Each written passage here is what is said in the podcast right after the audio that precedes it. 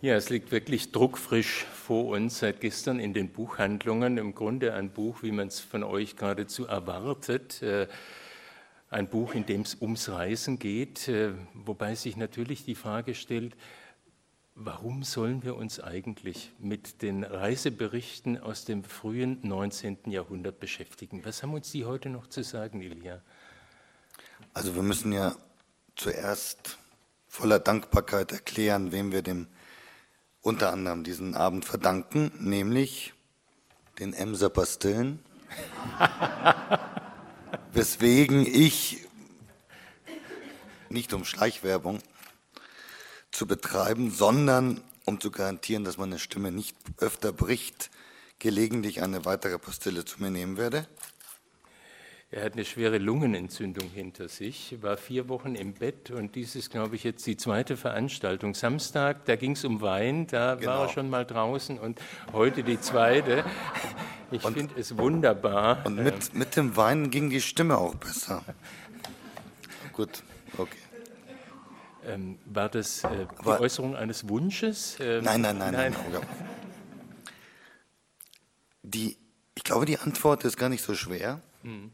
Ich glaube, dass wir verlernt haben, wie man reist, weil wir natürlich kaum noch aus eigenem Antrieb ins Unbekannte reisen, sondern wir reisen eigentlich, egal wohin wir reisen, auf vorgefertigten Autobahnen. Die ganze Touristikindustrie hat ja die Welt erobert. Das heißt, überall gibt es ein gewisses Niveau, Niveau an Hotels, an Verpflegung. Es gibt ein ganzes Netzwerk von Führern, von Büchern, von Atlanten, von Einweisungen. Es ist ziemlich leicht, fast überall hinzukommen. Mhm. Und das, was das Reisen eigentlich wirklich ausmacht, nämlich dass man sich ins Unvertraute, ins Gefährliche hineinbegibt, dass man sich aussetzt, dass man den Ausgang nicht kennt, das fehlt uns ja heute. Im Gegenteil, heutzutage, wenn jemand eine wirkliche Reise erlebt hat, verklagt er danach den Reiseveranstalter. Weil es ums Hotel zu laut war, genau, weil irgendwie vor, oder ähnliches. Genau, ja. weil vor dem Hotel eine Hochzeit gefeiert wurde und er in seinem Schlaf gestört mhm. wurde. Ähm, also insofern ist sozusagen richtiges Reisen heute ein Mangel. Mhm. Und da ist es natürlich nicht gerade ungeschickt, an jemanden zu erinnern, der nicht nur die Welt, äh, und zwar wirklich die ganze Welt umrundet hat vor fast 200 Jahren, was damals an sich schon sehr schwierig war, sondern da auch noch blind war. Und ähm, als ich zum ersten Mal überhaupt davon hörte, habe ich einfach mal bei mir zu Hause eine Stunde lang die Augen zugemacht und hab, ich habe mir vorgenommen, diese Stunde auszuhalten und ich habe es nicht geschafft. Es ist also wirklich unvorstellbar für einen Sehenden, was es bedeutet, dass man jeden Tag, ohne zu wissen, wie es um einen herum aussieht, ohne die Menschen zu kennen, denen man begegnet, ohne die Sprache zu können, das heißt ohne einen Ausgleich zu haben für das fehlende Sehen, dass man trotzdem immer weitergeht, mhm. immer weiter sich wirklich ins völlig Unvertraute hineinbegibt. Und das ist an sich schon eine eine wirklich sehr bewundernswerte Leistung. Also deswegen ist, denke ich, auch ganz sinnvoll, sich mit ihm, mit James Holman, äh, ein bisschen genauer zu beschäftigen. Zunächst mal, bevor wir auf die Reiseberichte kommen. Ähm, 1786 geboren, liest man in deiner Einleitung hier. Mit zwölf ging er zur Royal Navy und mit 16 war er dann bereits ja, ja verantwortlich für mehrere Schiffe. Also es muss jemand gewesen sein, der eine steile Karriere hingelegt hat bei der Navy. Damals war er auch noch nicht blind. Wann ist er blind geworden? Er ist so ungefähr mit 23, 24 blind geworden. Äh, dazu muss man sagen, damals wüteten die napoleonischen Kriege. Und wenn es Krieg gibt, dann äh, ist natürlich auch die Karriereleiter steiler. Äh, also ein, ein, Krieg, den man überlebt, ist der Karriere sehr förderlich. Mhm. Und ähm, insofern konnte er eine Karriere machen, die in Friedenszeiten so einfach nicht möglich, ja. möglich, ist. Aber was ich gelesen habe bei dir war auch, dass sein Vater eine Apotheke hatte. Es hätte also nach dem Wunsch des Vaters im Grunde so eine Karriere als Apotheker für James Holman gegeben. Und er ging ja auch zur Marine, nicht bloß weil er Karriere machen wollte, sondern weil er sich dem entziehen wollte. Also genau. eben nicht sitzen bleiben, äh, sicherer Hafen, ja. Apotheke, sondern raus in die Welt von Anfang an eigentlich. Ja. Also es gibt merkwürdigerweise Leute, die partout nicht zu Hause bleiben wollen. Und ähm, irgendwie gehörte er dazu. Und ähm, ich meine, dazu muss man sagen, das Leben damals auf den Schiffen war wirklich unvorstellbar hart.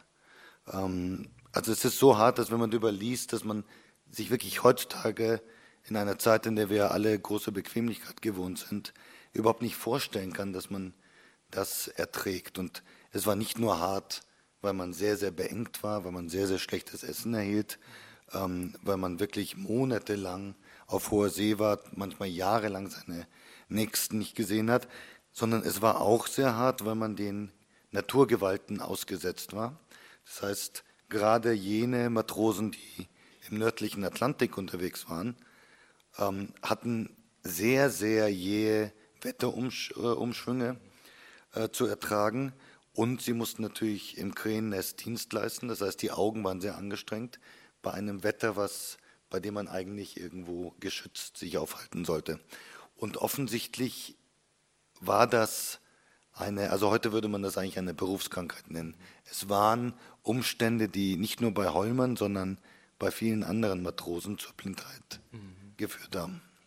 Was wäre denn wenn man so sagen will, das normale Schicksal eines erblindeten Matrosen gewesen in der Zeit damals. Er hat ja dann noch die Möglichkeit bekommen, so eine kleine äh, Pension äh, zu haben und wohnen zu können in so, einem, so einer Art Invalidenheim der Royal Navy. Ähm, was wäre unter normalen Umständen sein Schicksal gewesen? Ja, eigentlich wäre das Leben vorbei gewesen. Also er hätte dahin vegetiert. Die Pension war so, dass er vielleicht gerade, gerade überlebt hätte.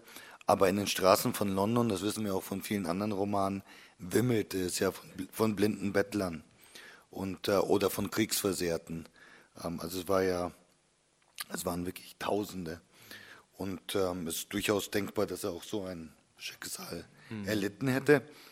Er hat sehr großes Glück gehabt, denn er wurde aufgenommen in ein, man könnte sagen, Invaliden-Förderprogramm ähm, was sehr, sehr außergewöhnlich war, nämlich ähm, in die Naval Knights of Windsor.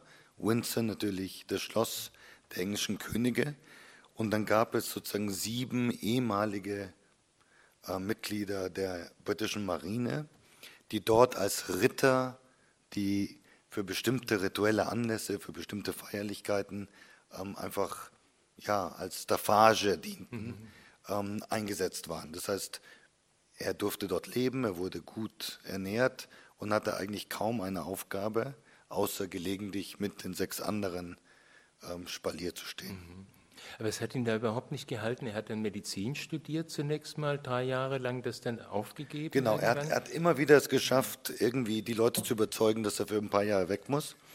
ähm, offensichtlich waren die Regeln da ziemlich ja. flexibel.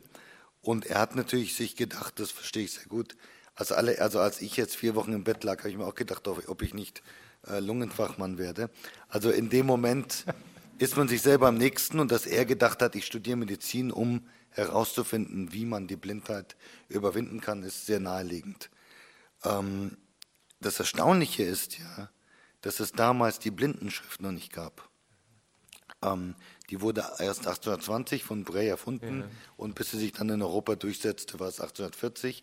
Das heißt, er hatte gar nicht die Möglichkeit, die Bücher tatsächlich mit der Blindenschrift zu lesen, sondern er musste Menschen finden, die es ihm vorlesen. Mhm. Da sieht man schon, dass er eine unglaubliche Hingabe hatte. Ja. Wenn wir schon an der Stelle sind, wie hat er denn geschrieben überhaupt? Er hat ja Reiseberichte verfasst. Also Apparate, die in Blindenschrift dann irgendwas schreiben, gab es ja erst recht nicht, wenn es die Schrift nicht gab. Wie hat er geschrieben? Naja, wir, wir wissen ja, dass wir dem Militär das Internet verdanken. Und es gibt so ein paar Sachen, die man dem Militär verdankt und darunter auch ein Gerät, das sich Noktograph nennt. Weil offensichtlich im Kriegsfall nachts irgendwelche Berichte an Generäle geschrieben werden mussten. Und man durfte natürlich nicht die Lampe anmachen, damit der Feind nicht die eigene Position erkennt. Und deswegen wurde ein Gerät erfunden, so mit Eisen, äh, mit äh, Draht äh, gespannt. Das heißt, die, die Drähte waren dann die Zeilen und äh, dazwischen war ähm, eine Art Blaupause und darunter ein Papier. Und man konnte sozusagen blind, weil man ja spürte, wie man mit dem Griffel Draht, den Draht berührt, konnte man blind schreiben. Und das hat er sozusagen seinem militärischen Nutzen entwendet mhm. und für sich selber als blinden Automat oder als Blindenschreibmaschine benutzt. Wie kam man denn nach allem, was du weißt über ihn, überhaupt auf die Idee, äh, nun unterwegs zu sein, also diese Reisen zu unternehmen, die ja jahrelang gedauert haben zum Teil. Also war das so, ging es ihm wirklich ums Reisen, ums Kennenlernen anderer Länder, ging es ihm darum zu beweisen, dass ein Blinder das alles auch kann? Es sind ja unterschiedliche Motive denkbar. Ich glaube, äh, ein bisschen von, von all dem. Mhm. Also ähm, mit Sicherheit war es so, dass er beweisen wollte, das merkt man in allen seinen Texten, dass er beweisen wollte, dass ein Blinder kein minderwertiger Mensch ist. Insofern ist das ein sehr moderner Antrieb. Also er wollte sozusagen diese äh, Verdammung, ähm, gesellschaftliche Verdammung als Invalide, ähm, als jemand, dem ein normales Leben nicht zusteht, das wollte er verneinen und er wollte beweisen, dass es nicht so sein muss. Er hatte aber auch eine naturgegebene Neugierde. Deswegen ist er von zu Hause aufgebrochen. Und man darf nicht vergessen, dass er dann immer wieder die Möglichkeit hatte, in irgendwelchen Funktionen tätig zu sein. Also nur ein Beispiel, ähm, als er dann seine Weltumrundung beginnt, ähm, verbringt er mehrere Monate in einem der unwirtlichsten Orte, die es überhaupt gibt, nämlich in äh, Äquatorial, im heutigen Äquatorialguinea, eine Insel, die Westafrika vorgelagert ist. Ähm, das hieß damals das äh, Grab des weißen Mannes, weil eine unglaubliche Prozentzahl der Weißen, die hinkamen, gestorben sind. Und er hat dann einfach mit einem ähm, ähm, britischen Militärschiff, das vor allem damit beschäftigt war, den Sklavenhandel zu unterbinden, hat er eine Rolle gefunden als ähm, so eine Mischung aus irgendwie ähm, Speer, Informant, Vermittler, Berater, also irgendwie so ein bisschen so ein Mann an der Seite ähm, der, der leitenden mhm. Offiziere. Mhm. Und das hat ihm natürlich ein Gefühl gegeben, dass er für was gut ist, dass er auch ein Stück weit seine eigene Karriere dann fortsetzt, mhm. obwohl er blind ist. Also vor Gefahren jedenfalls ist er überhaupt nie zurückgeschreckt, habe ich den Eindruck beim Lesen dieser Berichte. Die Situation, die du gerade angesprochen hast, bloß um es mit Zahlen noch mal zu unterfüttern. 135 sind runtergefahren auf diesem Schiff, auf dem er war. Nach zwei Jahren waren noch zwölf plus er, also 13 übrig. Zwölf sind zurückgefahren. Er ging dann weiter nach Brasilien. Also bloß um die Größenverhältnisse mal deutlich zu machen. Also 80 Prozent der Leute sind umgekommen, 90 Prozent. Äh, ja, du hast völlig recht. Er kennt keine Angst. Und manchmal fragt man sich, ob's, ob er sich eigentlich einbildet, dass das Schicksal ihn sozusagen schon geschlagen hat. Also ich ja. bin schon blind, mir kann nichts mehr passieren. Ja, ja. Es ist ein bisschen so diese Haltung. Also es ist auch nirgendwo so, dass er sich irgendwie besonders schützt oder, sondern er ist, glaube ich, in seiner Blindheit besonders zuversichtlich. Mhm. Die erste Reise führt ihn nach Frankreich, nach Italien und von da aus dann wieder durch die Schweiz, durch Deutschland, die Niederlande zurück nach England, wobei ich mich dann schon auch gewundert habe zu lesen, dass er nach Frankreich fährt, ohne Französisch zu kennen, aber auch ohne die Anstrengung überhaupt zu unternehmen, Französisch zu lernen. Das scheint irgendwie für ihn ganz klar gewesen zu sein. Er als Engländer ist unterwegs mit Englisch und irgendwie kommt er zurecht. Ja, manche Sachen ändern sich nie jetzt. ähm, nee, er, er, das führt ja auch immer wieder zu sehr lustigen Missverständnissen, weil Sie können sich das ja vorstellen, also sozusagen über, über das Sehen kann man sich nicht verständigen. Das heißt, das, was wir gemeinhin sozusagen mit Gesten und so weiter, mhm. das fällt weg. Und die Sprache kann er auch nicht. Also insofern ist das sozusagen das, das Fenster des gegenseitigen Verständnisses ganz, ganz klein. Ja. Und so kommt es zum Beispiel zu so Missverständnissen, dass er immer wieder etwas bestellt Aha. und er hört dann als Antwort Tout à l'heure, Monsieur. Mhm. Und ähm, er weiß nicht, was das ist und er denkt sich, naja, wird sich schon erweisen. Er wartet, er wartet, nichts passiert. Er bestellt wieder Tout à l'heure, Monsieur. Und er denkt sich, was kann das bedeuten? Wir haben es nicht oder es kommt morgen oder was auch immer. Bis er dann am nächsten Tag von jemandem erklärt bekommt, dass Tout à l'heure auf Französisch sofort bedeutet. Mhm.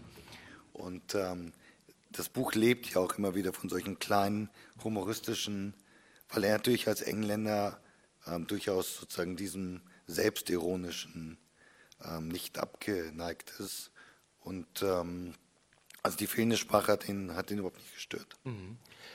Es lebt auch, also das Buch lebt davon, es lebt aber auch davon, dass er Dinge tut, die ich von einem Blinden niemals erwarten würde. Also es ist in der Tat diese, dieser ganz andere Blick auf die Welt, dieses ganz andere Verhalten oder ein ganz normales Verhalten, das ich bloß von einem Blinden nicht erwarten würde, wenn ich dann lese, dass er in Marseille einfach aufs Meer rausschwimmt und sich daran orientiert, äh, dass er immer wieder ruft und äh, andere rufen und äh, ohne jede Spur von Sorge, Angst, alle machen sich Sorgen, bloß er nicht. Also solche Dinge macht er am laufenden Band oder er klettert auf dem Schiff in die höchsten Wanden hoch was bloß junge Matrosen üblicherweise machen, wie ihr schreibt im Buch, ja. Äh, um allen zu zeigen, das kann ich als Blinder und ich bin genauso einsatzfähig wie jeder andere. Ja. Also das sind abenteuerliche Geschichten, die man da, äh, die man da liest von ihm. Ja. Und, und deswegen, und ähm, es wäre vielleicht interessant, dann auch gleich die Vorbemerkung kurz mhm. vorzulesen, weil er sich selber ein bisschen verteidigt. Deswegen wurde er auch zunehmend angegriffen, weil die Leute begonnen haben, das in Frage zu stellen, weil sie gesagt haben, wie kann denn das überhaupt sein? Und später im Leben hat er sehr darunter gelitten, dass sozusagen die, die Öffentlichkeit ihm immer weniger glaubte ähm, und auch sich gefragt hat, wie kann er das alles beschreiben, wenn er es nicht gesehen hat. Mhm. Wobei, aber da kommen wir dann nachher drauf. Erst mal vielleicht die Vorbereitung. Die Berichte ändern sich ja auch, aber das genau. nachher. Jetzt zunächst mal. Also er erklärt sozusagen selber sein Verfahren. Mhm. Die äußerst merkwürdigen Umstände, unter denen der Verfasser gedenkt, das vorliegende Buch der Öffentlichkeit vorzulegen, scheinen einiger Erklärungen zu bedürfen, und sei es nur, um möglichem Misstrauen vorzubeugen. Etwa dem Verdacht, die hier präsentierten Schilderungen seien das Resultat einer lebhaften Fantasie und nicht aus dem wahren Leben gegriffen. Ich bin mir durchaus bewusst, dass die ungewöhnlichen Reisen eines Mannes, der sein Augenlicht verloren hat, einen Informationsquell, der bei einer derartigen Unternehmung gemeinhin als unverzichtbar gilt, zu solchen Interpretationen Anlass geben könnten. Meine Freunde waren höchst erstaunt, als ich meinen Plan verkündete, Europa zu bereisen, und viele von ihnen hatten bis zum letzten Moment Zweifel, ob es mir mit diesem Vorhaben tatsächlich ernst war. Das ist, glaube ich, jetzt der Moment, wo wir erklären müssen, dass das Buch zwei Farben hat. Und diese zweite Farbe, ich weiß nicht, wie, nennt, wie nennt man die Farbe? Ist das irgendwie. Oh, ist schwierig, ja. Irgendwas Rost, mit Rost, Rost ist gut. Rost, ja. äh, Rost Spätburgunderbraun. also in diesem Rost Spätburgunderbraun sind die ganzen oft erklärenden, manchmal aber auch frechen Bemerkungen, die Frau Susanne Urban und ich einfach seinem Text beigegeben haben. In diesem Fall, Hollmann begibt sich in bewährter Manier auf die sogenannte Grand Tour. Seit dem 17. Jahrhundert ließ die europäische, vor allem die englische Oberschicht, ihre Söhne nach Abschluss der Studien eine Reise durch die Länder des Kontinents antreten. Damit sollten die jungen Herren den letzten Bildungsschliff erhalten. Man betrachtete antike Altertümer, besuchte Museen, ergötzte sich an malerischen Landschaften, studierte fremde Sitten und vertiefte seine Sprachkenntnisse. Da die Gegebenheiten vor Ort nicht einschätzbar waren, reiste man mit großem Gepäck, eigenes Bettzeug, oft waren die Unterkünfte in den Poststationen kärglich, Geschirr, Arzneien, Kleider, und wer gern zur Jagd ging, nahm selbst seine Hundmeute mit zurück zu Holmen. Selbstverständlich fragen Sie mich, wie ich mit meinem Gebrechen ein fremdes Land zu durchqueren gedachte, ganz ohne einen Diener, der mir beistehen und mich beschützen würde, und zudem fast ohne Kenntnis fremder Sprachen. Ich entgegnete, die im Laufe von 20 Jahren zumeist in fremden Ländern gesammelten Erfahrungen hätten mich gewissermaßen zum Weltbürger gemacht und seien völlig ausreichend, um mich die üblichen Vorkommnisse, die einem Reisenden zustoßen können, bewältigen zu lassen. Seit frühester Kindheit hat es mich gedrängt, ferne Regionen zu erforschen und die Vielgestaltigkeit der menschlichen Natur zu studieren, wie sie unter dem Einfluss anderer Klimazonen, Sitten und Gesetze zutage tritt. Im Dienste der Royal Navy war ich schließlich von dem innigen Wunsch getrieben, so viele Ecken der Welt kennenzulernen, wie es mir mein Beruf ermöglichte, und ich war entschlossen, mich nicht eher zufrieden zu geben, bis ich die Welt umrundet hatte. Und es ist natürlich ein, eine wunderbar, eigentlich vermessene und charmant selbstsichere Haltung zu sagen, ich bin Weltbürger, mir kann nichts passieren. Mir kann nichts passieren, ja. Wie zuverlässig sind denn die Berichte, die er gemacht hat? Also ich habe so eine Stelle, wo ich dachte, kann das wirklich sein? Da besteigt er den Vesuv, äh, offenbar als erster Blinder auch, äh, jedenfalls mit dem Führer, mit dem er da hochgegangen ist und erklärt dann, er habe seinen Gehstock in Richtung äh, der Lava gehalten und die Eisenspitze sei geschmolzen. Kann das sein? Also ich war sehr schlecht in Chemie, aber ähm, also es ist, es ist so, dass sehr, sehr erfahrene Reisende mhm. immer wieder für ihn gebürgt haben. Ja. Also jemand, den ich ganz gut kenne, Richard, Richard Burton, ähm, hat wirklich sein, sein Loblied gesungen. Ja. Und äh, er war nicht der Einzige. Also ich vermute mhm. die Tatsache, dass ähm, wirklich eine Reihe der größten Reisenden immer wieder gesagt haben, dass er auch Darwin ähm, hat ihn ja heftig gelobt. Genau. Ja. Also ich, ich würde meinen, dass das dafür spricht, dass er doch in seinen Beschreibungen sehr zuversichtlich war, äh, zuverlässig war. Wobei es natürlich überhaupt keinen Reisenden gibt, dem man alles glauben darf. Also das wäre natürlich eine fatale, fatale Grundhaltung. Ja. Natürlich übertreibt jeder und mhm. wenn man irgendwie nicht aus dem Bett kam, weil man besoffen war, erfindet man halt, was man an dem Tag erlebt hat. Ja. Und ähm, das machen, seit dem 15. Jahrhundert machen das Reiseschriftsteller so.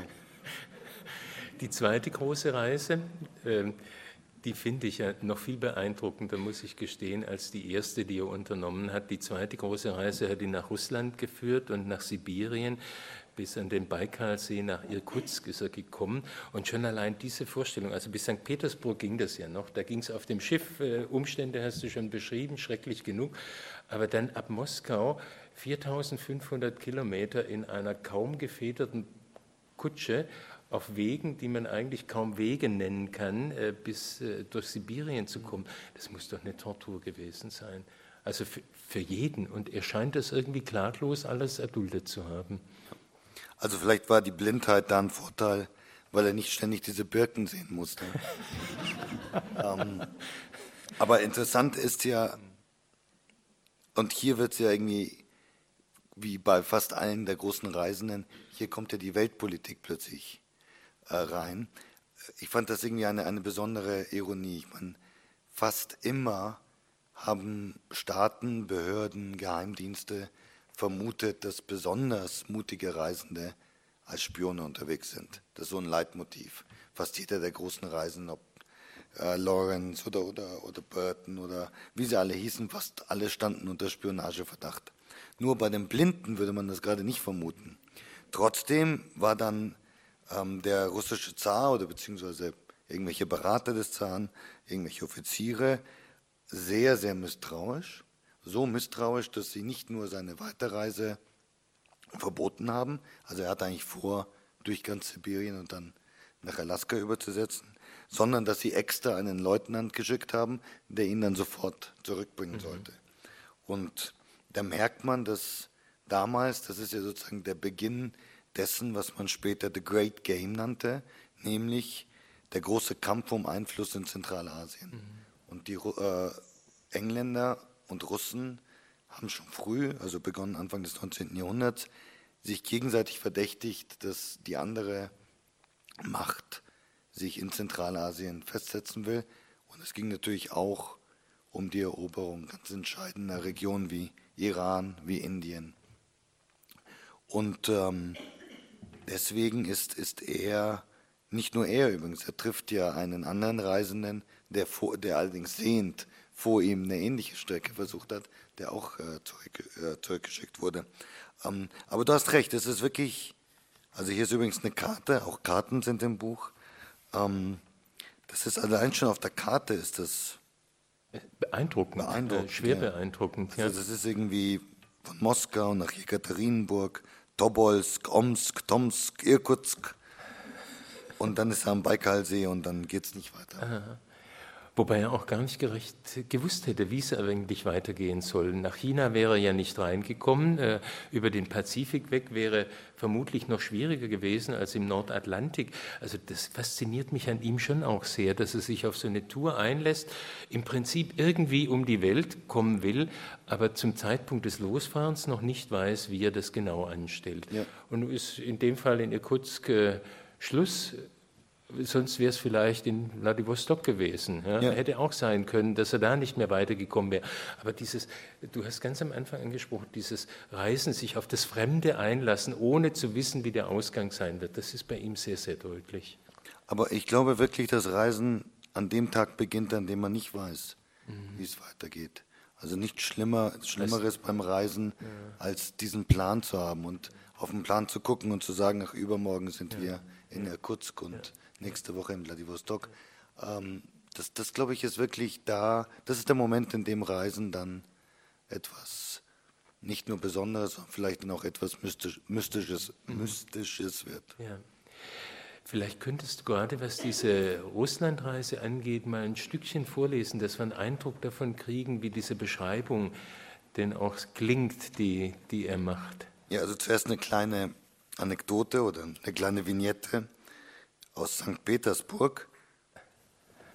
Ähm, eines der, der Besonderheiten des britischen Imperiums ist, dass die Briten oft, bevor sie überhaupt eine Festung gebaut haben oder eine Bürokratie errichtet haben, irgendetwas aufgebaut haben in Orten, wo sie hinkamen, zum eigenen Vergnügen.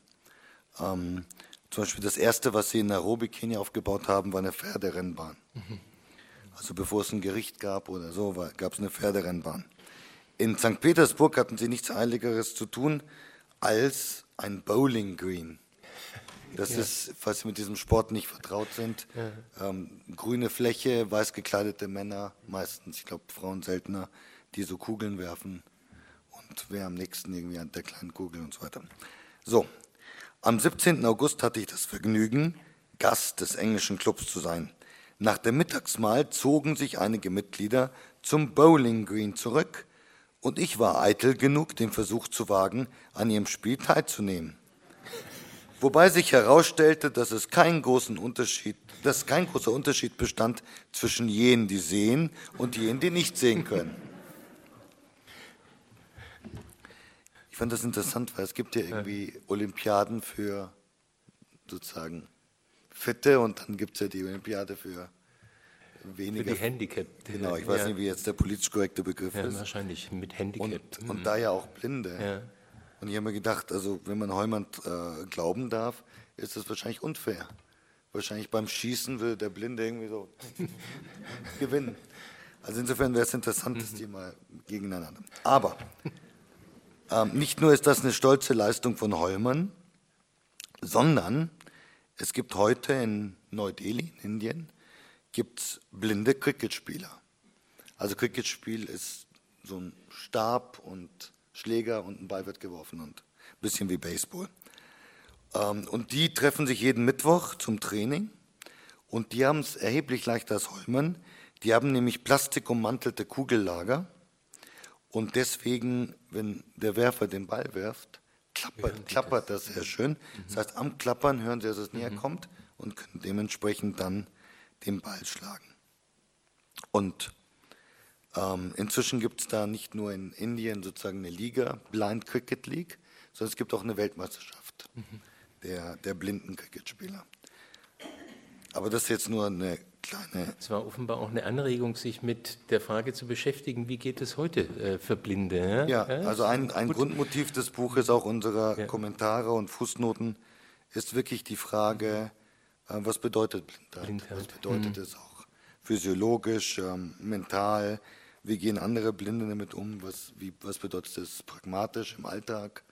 Und äh, es ist ein extrem spannendes Thema, Ja. weil man sehr viel lernt und man stellt fest, dass man sich eigentlich als Sehender normalerweise mit dieser Frage gar nicht beschäftigt. Es ist, es ist eigentlich eine große Provokation, weil wir uns nicht vorstellen können, was, was es bedeutet, blind zu sein. Ich glaube, unter allen Begrenzungen, Beschränkungen oder Schicksalsschlägen gehört das zu denen, die man sich am wenigsten vorstellen kann. Und Zumindest geht es mir so. Und ähm, deswegen ist es ganz erstaunlich, was man alles nicht weiß. Aber gut. Sib Sibirien. Sibirien. Emser Pastille, Emser Pastille und dann zuerst und Sibirien. dann Sibirien. Mhm.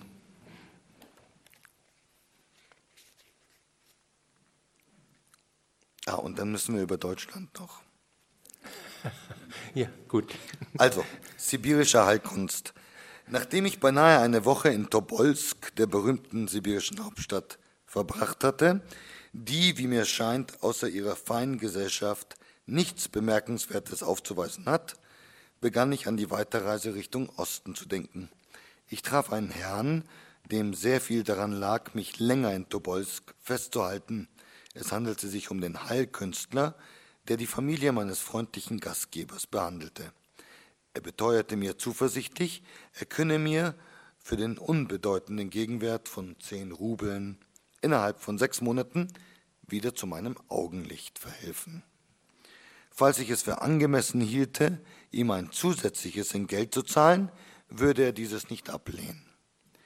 Die Konditionen waren in der Tat sehr großzügig, aber meine früheren Erfahrungen mit derartigen Heilern hatten meinen Glauben aufgezehrt und seine Erklärung, genau jenes Auge, das jede andere medizinische Kapazität für hoffnungslos erblindet erklärt hatte, würde als erstes genesen, nahm ich doch gegen ihn ein.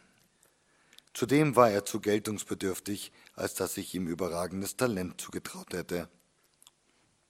Sein Heilplan sah die Anwendung von Medikamenten vor, sowie die punktuelle Behandlung mit Elektrizität. Am Abend vor meiner Abfahrt suchte ich den Generalgouverneur auf, um mich zu verabschieden. Bei dieser Gelegenheit erkundigte er sich, welche Weltgegenden ich schon bereist hätte. Als ich auch St. Helena erwähnte, rief er aus, er besitze eine Zeichnung der Insel, holte diese umgehend aus dem Nebenraum und wollte von mir wissen, ob die Abbildung gut getroffen sei. Dies ist nur ein Beispiel unter vielen, das zeigt, wie Menschen, mit denen ich mich unterhalte, oftmals mein fehlendes Augenlicht vergessen, mir Gegenstände zur Begutachtung überreichen oder von mir erwarten, ihnen diese aus den Händen zu nehmen. Gelegentlich ruft ihnen nur eine unvermutete Handbewegung meinerseits, die das Dargebotene, eine Tasse Tee etwa, umstößt, in Erinnerung, dass ich blind bin. Kleine Klammer hier, wir haben unter anderem ein Buch gelesen von einem ähm, kanadischen blinden Schriftsteller, der beschreibt, dass er in Südkorea als Englischlehrer gearbeitet hat, ohne dass die Schule wusste, dass er blind ist. Weil er bei Ankunft ähm, sozusagen irgendwie, also er reist mit seiner Freundin hin und bei Ankunft sehen sie in dem Vertrag beim allerersten Treffen, dass da drin steht, dass die Lehrer sozusagen keine Gebrechen haben dürfen. Da wird ihnen klar, wenn sie jetzt zugeben, dass er blind ist. Und er schafft das tatsächlich, weil er den Weg so gut kennt, dass er genau immer, dass er, glaube ich, ein Jahr oder so dort unterrichtet, ohne dass jemand drauf kommt, dass er blind ist. Andere wiederum erinnern sich, dass ich eines Sinnes beraubt bin und schreien mich an, als ob ich schwerhörig wäre. Kurzum, dieses Missverständnis ist so verbreitet, dass beinahe jeder, der nicht auf vertrautem Fuß mit mir steht, im Gespräch die Stimme erhebt. Legt man mir nahe, dieses oder jenes zu berühren, wird davon ausgegangen, auch mein Tast Tastsinn sei mangelhaft und meine Hand wird energisch auf den zu begutachtenden Gegenstand gedrückt. Dabei ist mein Tastsinn höchst empfindsam. Ich muss lediglich leicht mit der Hand über die Oberfläche eines Gegenstandes fahren, ein Vorgang, der angenehm und zufriedenstellend zugleich ist. Während dieses Besuchs ereignete sich ein weiterer, ungleich drolligerer Zwischenfall.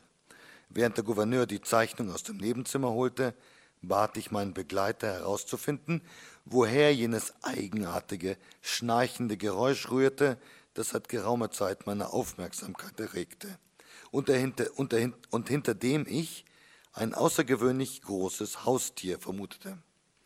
Unglücklicherweise war der Verursacher einer der Honoratioren von Tobolsk, der unter einer merkwürdigen Verstopfung seiner Nase litt und beim, beim Atmen ein eigenartiges, pfeifendes Geräusch von sich gab. Zudem war dieser Herr von sehr kleiner Statur, sein Kopf befand sich ungefähr auf der Höhe, in welcher sich der Kopf eines großen Neufundländerhundes befunden hätte. Und ich hielt ihn also tatsächlich für ein unbekanntes sibirisches Tier. Das zeigt, wie vorsichtig wir sein sollten, wenn wir im Dunkeln sprechen.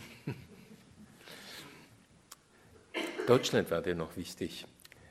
Willst du das gleich nachschieben? Ja, ja, Deutschland ist deswegen lustig, weil, wie Richard Burton schreibt, in Deutschland ist alles verboten. Und diese Erfahrung macht auch der arme blinde Reisende. 14 Tage später besuchte ich in Berlin die Blindenanstalt, deren Direktor sich viel Mühe gab, mir das Unterrichtssystem verständlich zu machen. Ich konnte nicht feststellen, dass er sich beträchtlich von den mir Bekannten unterschied. Ähm, die Schüler wurden mittels speziell für diesen Zweck angefertigten Globen und Karten in Geographie unterwiesen, mit reliefierten Linien und anderen Erhebungen, welche die üblichen auf diesen Hilfsmitteln verzeichneten Angaben darstellen. Anschließend wurde ich zur anatomischen Sammlung gebracht, wo sich unter anderen bemerkenswerten Objekten das Skelett des Riesen von Friedrich dem Großen befand, sieben Fuß acht Zoll groß. Am 20. ging ich zum Postkutschenkontor mit der Absicht, mir einen Platz für die Fahrt nach Magdeburg zu besorgen und war nicht wenig überrascht, als ich dort erfuhr, dass es Vorschriften gab, die den Transport eines blinden Reisenden untersagten. Nach dieser Mitteilung wollte ich in Begleitung eines Freundes mit dem Direktor reden.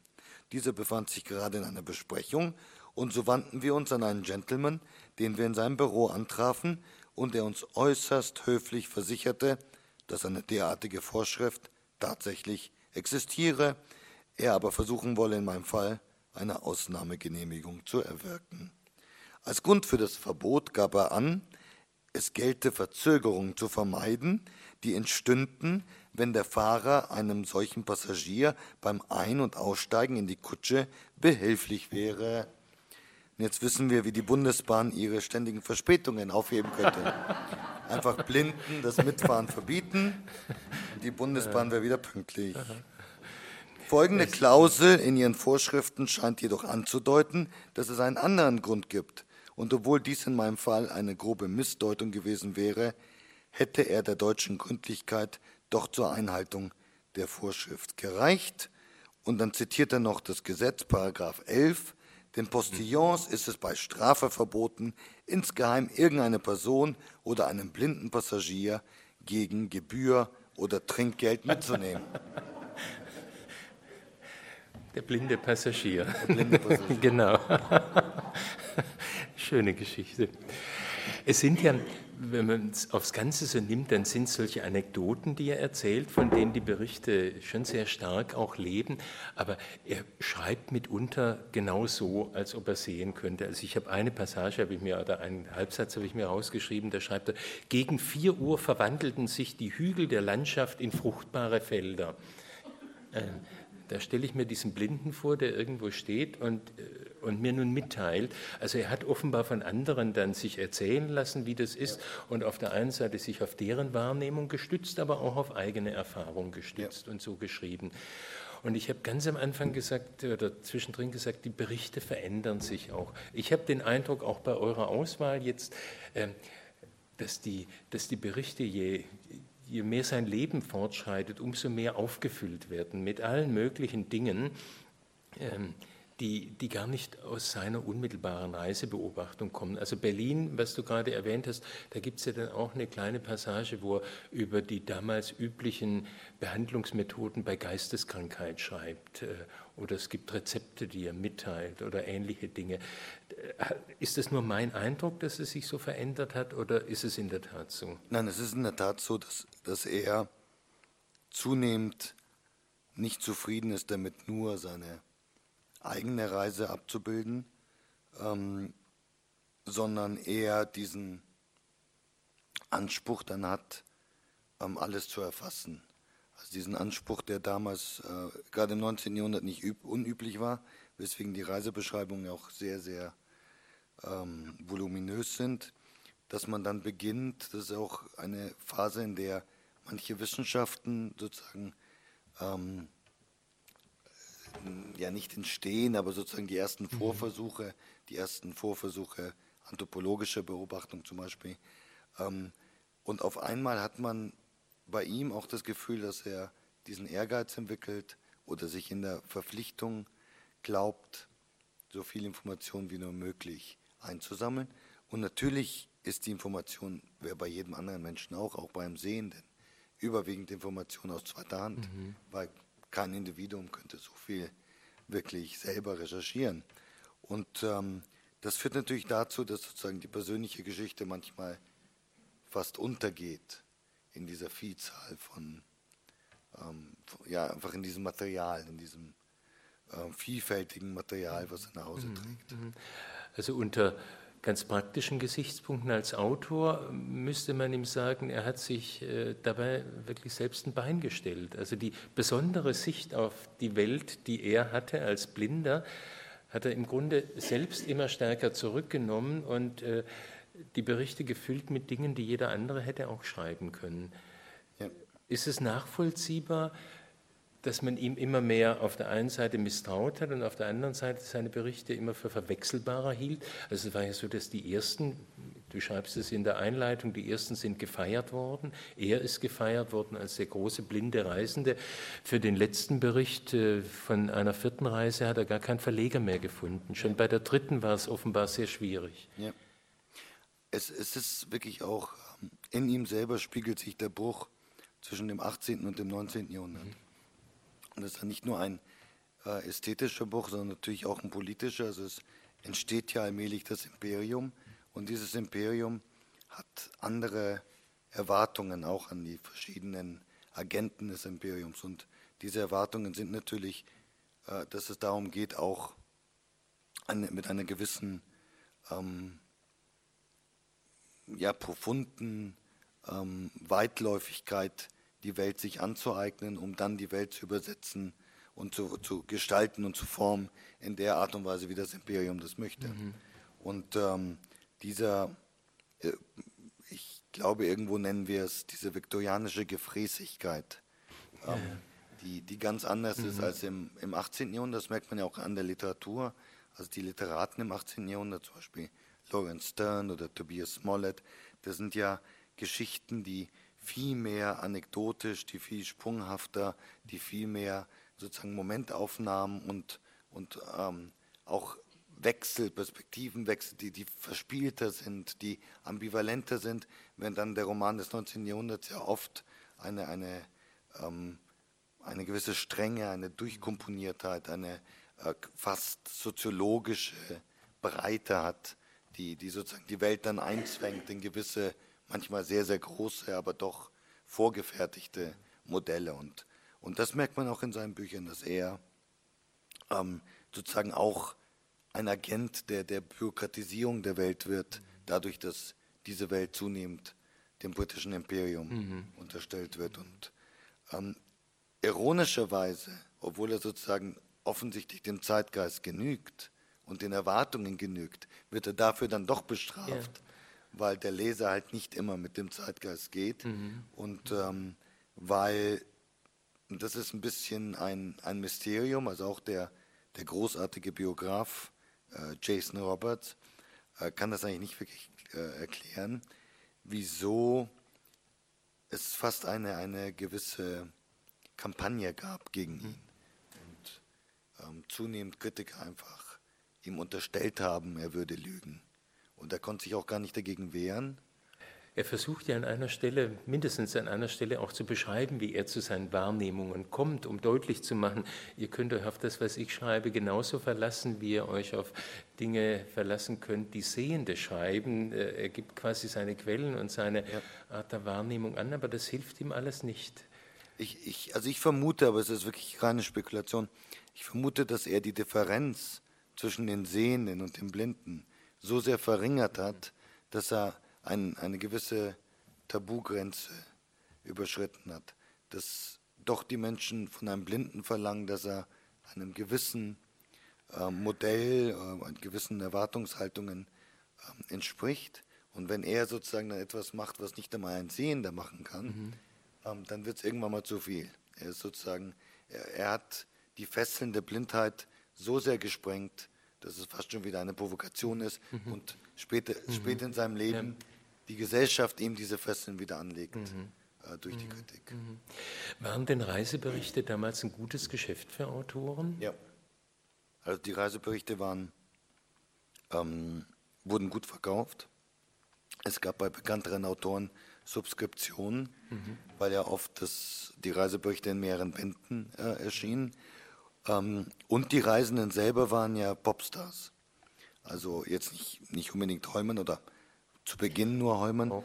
Ähm, zu Beginn schon, aber dann später nicht. Aber andere wurden, ähm, also wenn sie nach England zurückkamen, was sich Plymouth, Southampton, wo immer sie gelandet sind, war dann tatsächlich in The Times in London war dann das die Titelgeschichte. Mhm. Ähm, also das, Zeit, zeitweise galt es ja für ihn schon auch, dass er im Grunde ein Star war. Ja. Ich meine, wenn man sich auch die Kilometerleistung mal anguckt, irgendjemand hat ausgerechnet, 400.000 Kilometer habe er zurückgelegt im Laufe seines Lebens äh, als Blinder, 200 fremde Kulturen. Jetzt ist enorm, 400.000. Ja, also ne? das schafft nicht einmal ein Mercedes. Noch nicht mal du, nehme ich an, 400.000. Ich sowieso nicht. Un, ungeheuer, ja, ja, was er da zurückgelegt hat. Ähm, Er findet keinen Verleger mehr, reist aber trotzdem weiter. Das ist was, was mich sehr fasziniert hat. Also das hat dann diesen Gedanken auch völlig in den Hintergrund gedrängt. Er könnte möglicherweise nur äh, wegen der Berühmtheit gereist sein. Er sammelt ja auch danach weiterhin, könnte man sagen, Länder, Griechenland nochmal, Türkei und ja. in andere Länder reisen. Also, also, es scheint ihm wirklich ein elementares Bedürfnis Ja, und, und nicht um die Ecke. Also Tyros, Tripolis, Tunis, Triest, Alexandrien, Antiochien. Dann besteigt er den Berg Sinai. Ähm, also es, es ist so, dass er eigentlich als, als bis zum Lebensende reiste. Mhm. Und erstaunlicherweise wurde er 70 Jahre alt. Also für, angesichts seines Lebens auch ein stolzes Alter. Mhm. Und ähm, er ist, es gibt übrigens auch, haben wir auch nicht erwähnt, es gibt ähm, Illustrationen im Buch und es gibt ein ein wirklich sehr bewegendes Porträt von ihm. Sie werden es natürlich nicht sehen können, aber falls Sie nachher sich das Buch anschauen, ähm, ist ein wirklich sehr, sehr schönes Porträt, zwei Jahre vor dem Tod. Die Blindheit ist ihm wirklich aus dem Gesicht geschnitten, also man mhm. merkt sofort. Aber es ist ein unglaublicher Stolz. Mhm. Also wirklich, wie er da sitzt und sagt, also keiner wird mir sagen, was ich mit meinem Gehstock auf Erden an, ja. anzustellen habe. Und ja. Mich hat dieses ganze Buch durch, wirklich von der ersten bis zur letzten Seite, immer wieder die Frage bewegt, was eigentlich hat ihn dazu getrieben, dies alles äh, auf sich zu nehmen. Also wenn wir über diese Kutschfahrt in äh, Sibirien reden, schrecklich wenn wir darüber reden, wie viele Leute auf der Strecke bleiben in Westafrika, Äquatorialafrika, dann fragt man sich, warum nimmt er das alles auf sich? Ich habe mal für mich eine Erklärung versucht. Äh, es gibt so einen Punkt, wo ich denke, ja, er hat eigentlich ein gutes Los gewählt. Er war nicht bloß in solchen Situationen, wie wir sie jetzt beschrieben haben, sondern er kommt dann irgendwo hin, wird als der blinde Reisende, als wirklich Person und als Respektperson behandelt, wahrgenommen, muss einen ungeheuren Charme gehabt haben, sodass er Einladungen bekam in die besten Kreise der jeweiligen Stadt. Übrigens eine kleine Klammer. Aus diesem Buch lernen wir, wie aus manchen anderen auch, dass Blinde durchaus auch die Aufmerksamkeiten von Damen genießen. Ja, ja. Also sind nicht weniger amoröse Verwicklungen. Und mhm. ähm, beginnt schon in, in Frankreich, mhm. als er irgendwie bittet, dass sein Bett gemacht wird. Mhm. Und dann sagt er nur ganz suffisant, ich habe das nicht so gemeint, dass die Dame mich gleich auszieht, mit auszieht. Und ähm, mhm. das geht eigentlich, also es, ist, es geht auch, bestimmt war es charmant, aber ich glaube, von einem Blinden geht auch ein gewisser Reiz aus, offensichtlich. Und er, er als Person muss wirklich Charme gehabt haben, um, um auch diese Einladungen zu bekommen. Er muss in Gesellschaften ein sicheres, souveränes Auftreten gehabt haben.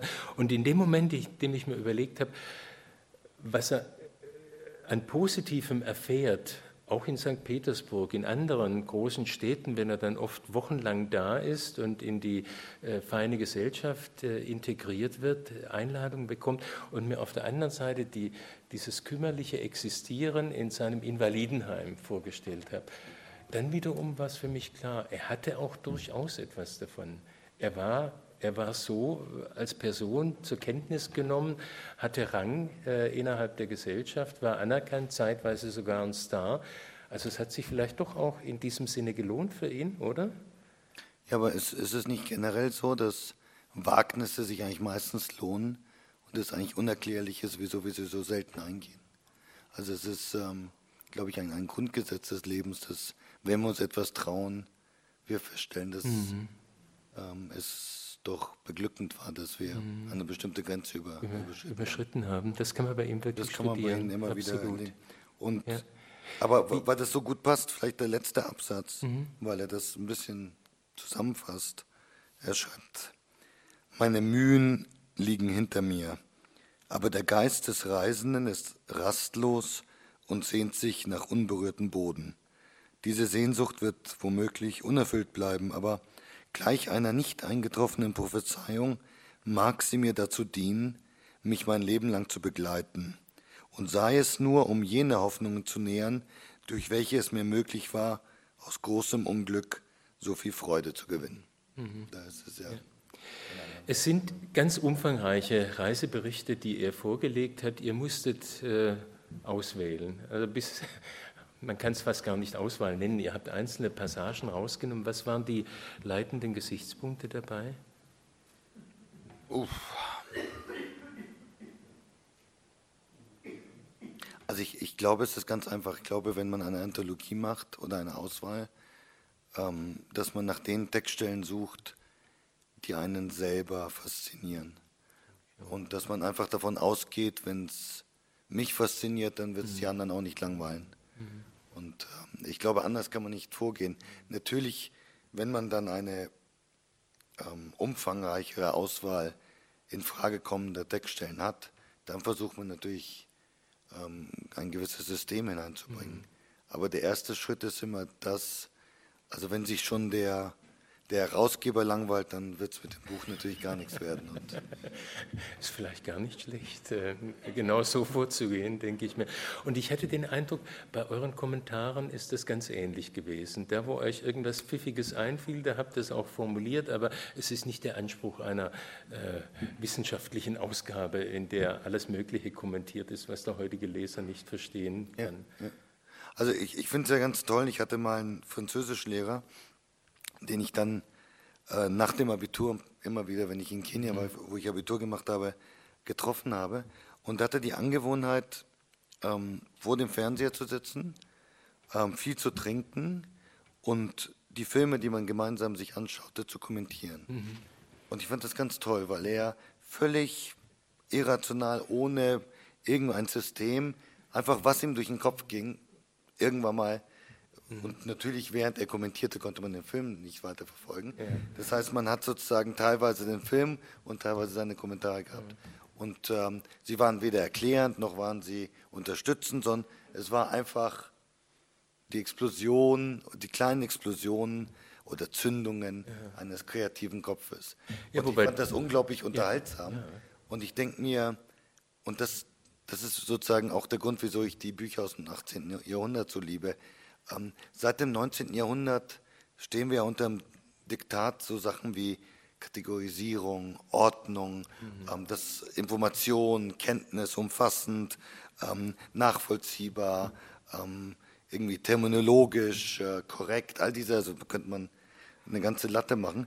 Und eigentlich ist das meistens ziemlich langweilig. Mhm. Es ist vielleicht für die akademische Doktrin notwendig, aber sozusagen für den Leser, der einfach etwas mehr von der Welt erfahren will, der sich überraschen lassen will, ähm, der einfach auch mal stolpern will, einfach mal ähm, auch etwas vielleicht schief oder quer oder missverständlich, ähm, ist dieser, dieser Ordnungs- und Kontrollgedanke eigentlich nicht angebracht. Und insofern mögen wir, glaube ich, solche Bücher, in denen es einen gewissen Wildwuchs gibt. Und dieser Wildwuchs ist in den Kommentaren und auch in den Fußnoten. Ja, ja wobei du nicht allzu tief stapeln solltest. Also äh, es sind auch erklärende Kommentare dabei. Ich habe in den Kommentaren eine ganze Menge erfahren über das Reisen im 18. Jahrhundert, was ich mir so nicht klar gemacht habe, oder über andere Reisende, die dann Goethe auf dem Vesuv äh, waren. Also es ist schon erklärend, aber man hat auch gespürt, da ist auch eine gewisse Lust äh, mit im Spiel gewesen. Nee, man, man,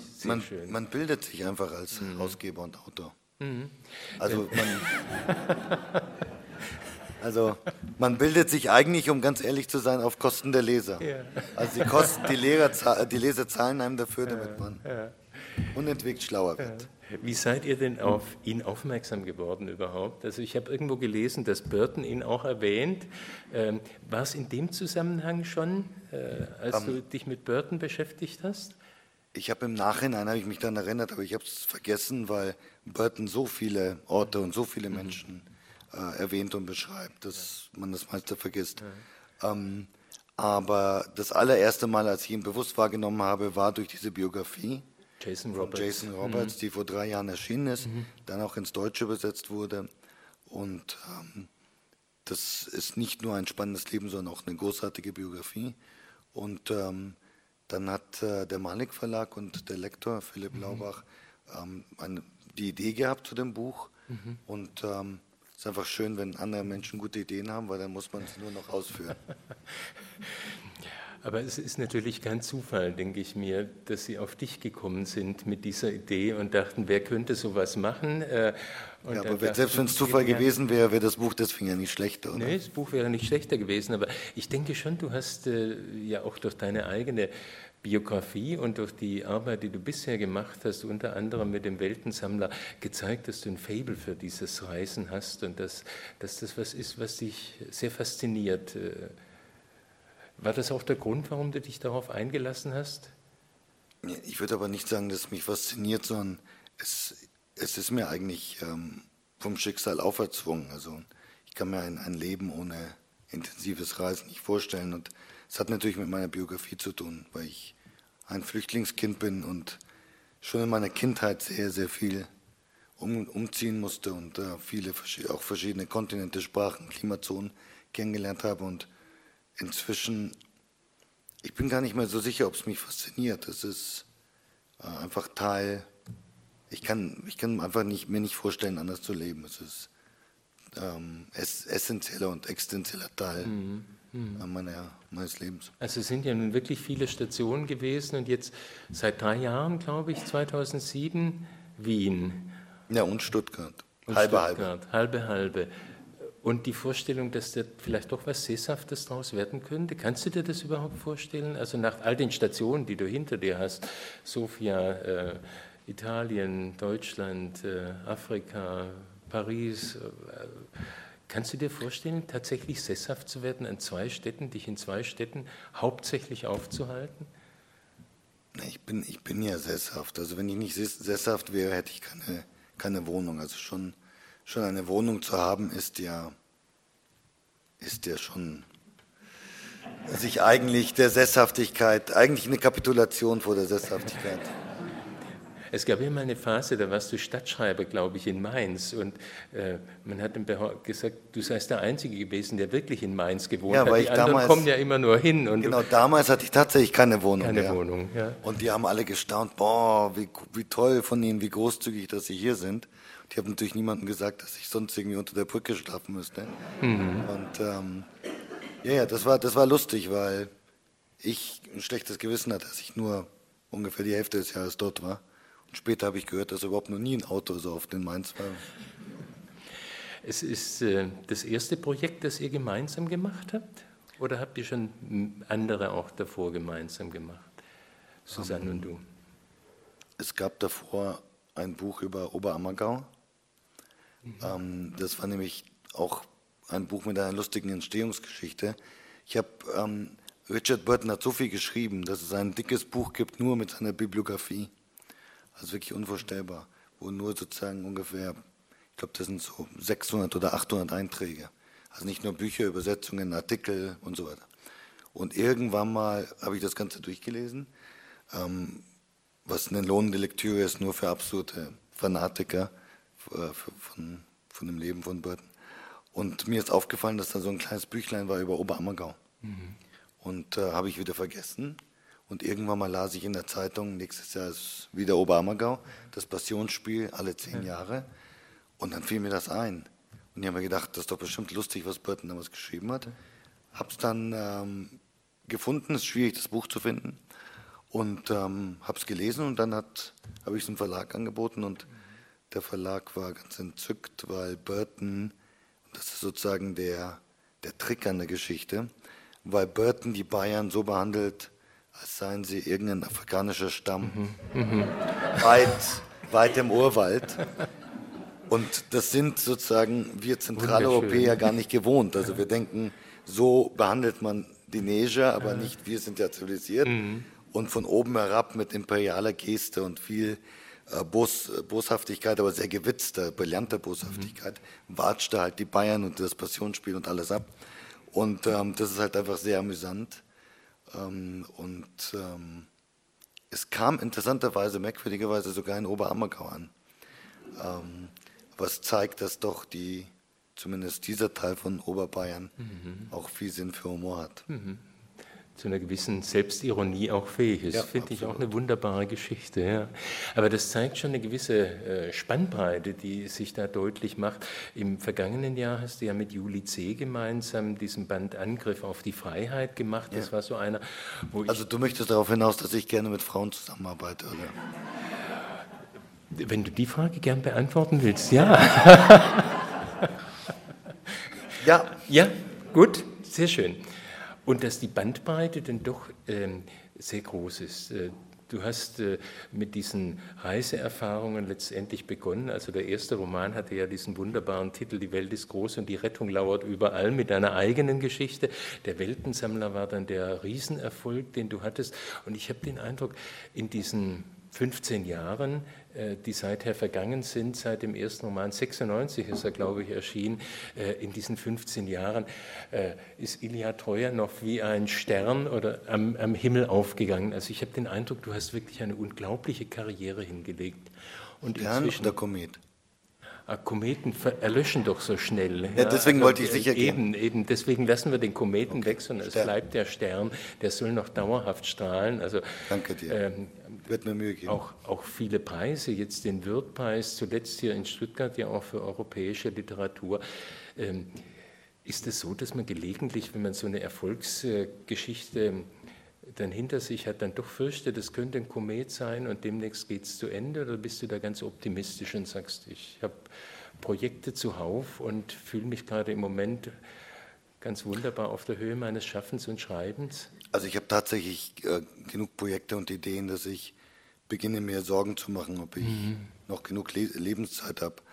Ähm, aber ich glaube, diese, diese Sorge um, um, ein, um ein Verlöschen oder Erlöschen ähm, der öffentlichen Resonanz, ähm, die habe ich nicht und ich glaube, die haben viele andere Autoren auch nicht, weil die Sorge, dass man das nächste Buch, den nächsten Roman, Roman jetzt in diesem Fall, formell nicht meistert, dass man den eigenen Ansprüchen mhm. nicht gerecht wird, die ist so viel größer. Mhm.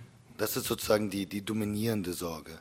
Und das ist das, was ich ja alltäglich als, als Korrektiv, aber auch als, als Motivation und und manchmal auch als, als beängstigende, ähm, beängstigendes, ähm, be als Beängstigung im, im, mhm. Hinter, im Hinterkopf habe. Ähm, dagegen, also gegen, gegen diese Sorge malt sich die Sorge ob das jetzt sich ein bisschen mehr oder weniger verkauft oder ob die Kritik besser oder schlechter über das Buch urteilt, äh, wirklich als zweitrangig. Mhm. Also manchmal, wenn ich da sitze und unzufrieden bin mit meinem Text, ähm, beschleicht mich diese Sorge, dass ich jetzt ein schlechtes Buch schreiben könnte. Und, mhm. und das ist eigentlich das ist die, die, die Furcht. Ja. Hm. Zumal es ja nicht nur um Schreiben geht. Du bist ja in umfassender Weise dann eingebunden. Also jetzt Lesung, äh, Münchner Literaturfest auch in, in, was das Kuratieren angeht, eingebunden und viele, viele andere Dinge. Also ich, ich stehe manchmal davor und frage mich, wie schafft er denn das alles, was da auf ihn so einstürzt? Ähm, nee, jetzt darfst du mich nicht fragen, weil ich lag gerade vier Wochen im Bett und irgendwie ging es auch. Das Gefühl, ich habe jetzt gar nichts geschafft, aber ähm, also mehr, mehrere Antworten. Ich glaube zum einen, dass, und daran habe ich immer geglaubt, dass Literatur vor allem etwas mit Kommunikation zu tun hat. Mhm. Und äh, mich hat das nie interessiert, dass ich etwas für mich selber mache, sondern mich hat es immer interessiert, als Mittel andere Menschen anzusprechen, mit anderen Menschen in, ins Gespräch zu kommen. Wenn man Literatur so auffasst, dann ist man natürlich auch interessiert an den anderen Möglichkeiten, ähm, Themen und Gefühle zu vermitteln, ob das Literaturfeste sind, ob das Lesereien sind, äh, ob das journalistisch ist, ob das politisch, ähm, politisch äh, aktive ähm, Unternehmungen sind. Also all das, es gibt ja viele Möglichkeiten für einen sogenannten intellektuellen Menschen zu erreichen und ähm, mir ist nicht einsichtig, wieso ich mich nur auf die eine oder andere Möglichkeit äh, begrenzen oder beschränken sollte. Ähm, die andere Sache ist, dass, dass ich eigentlich schon Sorge habe vor dieser zunehmenden Fragmentarisierung und Individualisierung in unserer Gesellschaft. Also es gibt zunehmend weniger Möglichkeiten, dass wir Gemeinschaften bilden. Mhm. Ähm, und ich meine jetzt nicht die Gemeinschaft, dass man in einer Schlange steht, um etwas zu kaufen, sondern wirklich eine Gemeinschaft, in der man ähm, Anliegen teilt und in der man sich gegenseitig verpflichtet und verbunden fühlt. Und ähm, die, die Arbeit als Autor ist eh eine einsame ähm, und sie würde eigentlich zu dieser Individualisierung, Fragmentarisierung weiter noch beitragen, äh, mehr als in anderen Berufen. Mhm.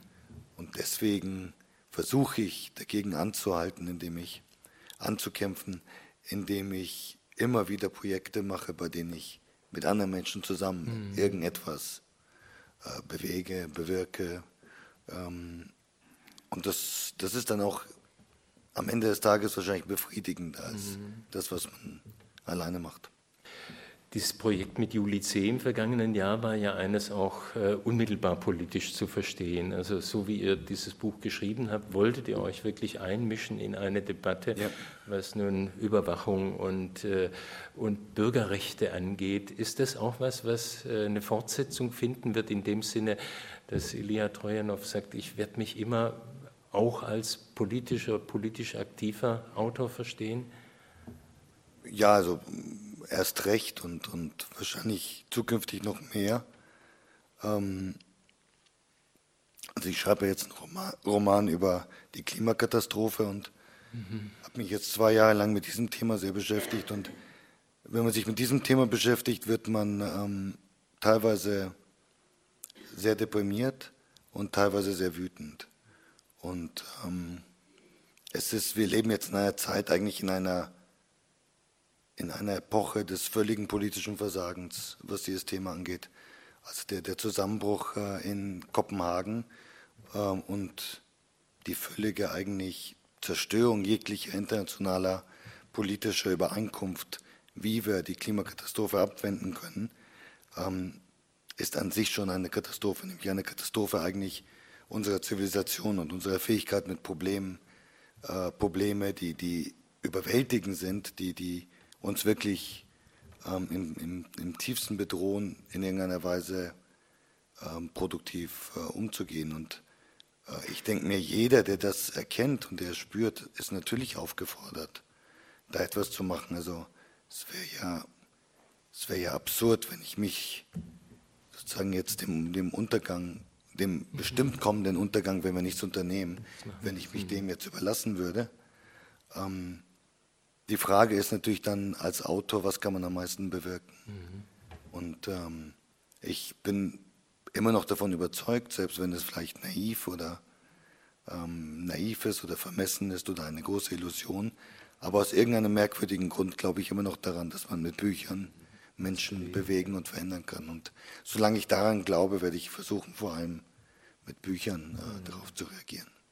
Diesen naiven Glauben teilen wir. Ich bin gespannt auf den neuen Roman und freue mich jetzt erstmal über dieses Buch. Vielen Dank fürs Gespräch. Dankeschön. Danke. Mhm.